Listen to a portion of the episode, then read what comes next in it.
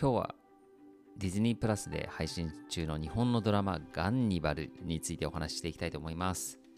えー、1月6日の今朝なんですけども、この時点で配信されてるのが3話までですね、えー、見ました。ちょっと何気なく見たんですけども、めちゃくちゃ怖いです。えー、ホラーサスペンスドラマでして、え、同名の漫画が原作となっております。ね、なんかディズニーと聞くと、なんかすごくファミリー向けのイメージがあるんですけど、結構なホラーですね。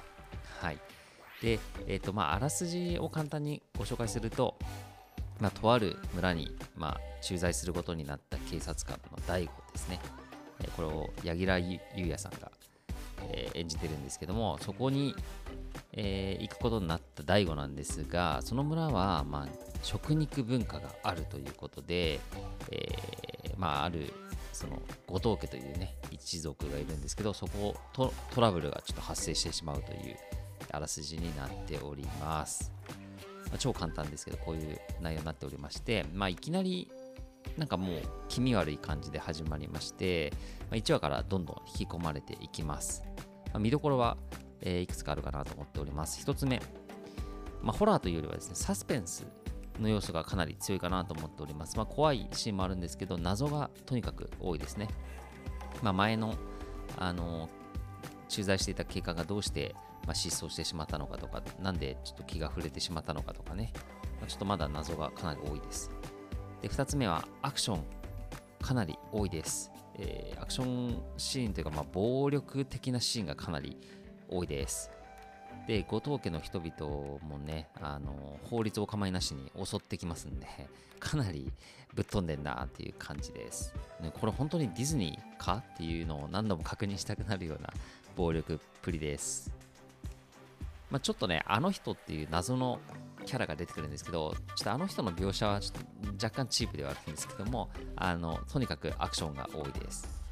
で毎回ね、映画の、えワンシーンかっていうぐらいね、ダイナミックな、えー、アクションシーンがたくさんあります。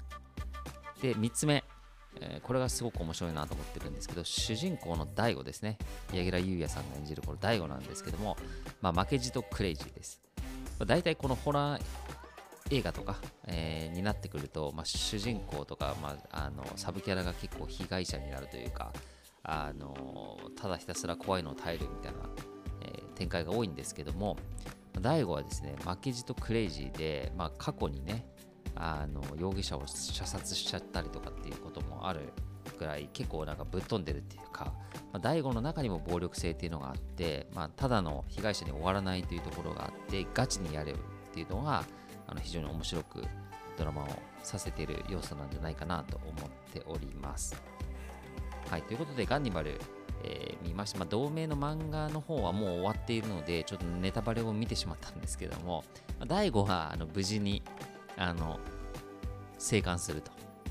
というのは確認できました。ちょっと他のキャラがどうなのか、ちょっとそこまでちゃんと見てないんですけども、なので、ちょっと主人公が死んじゃうんだったらもう見たくないっていう方もいるかもしれないんですけど、そこはご安心いただければなと思います。えー、まあ、何気なく見ましたけども、引き込まれる内容でして、続きがもう待ち遠しいドラマの一つになっております。皆さんにもぜひおすすめしたいドラマです。ガニバル、えー、ディズニープラスで配信中です。ぜひご覧ください。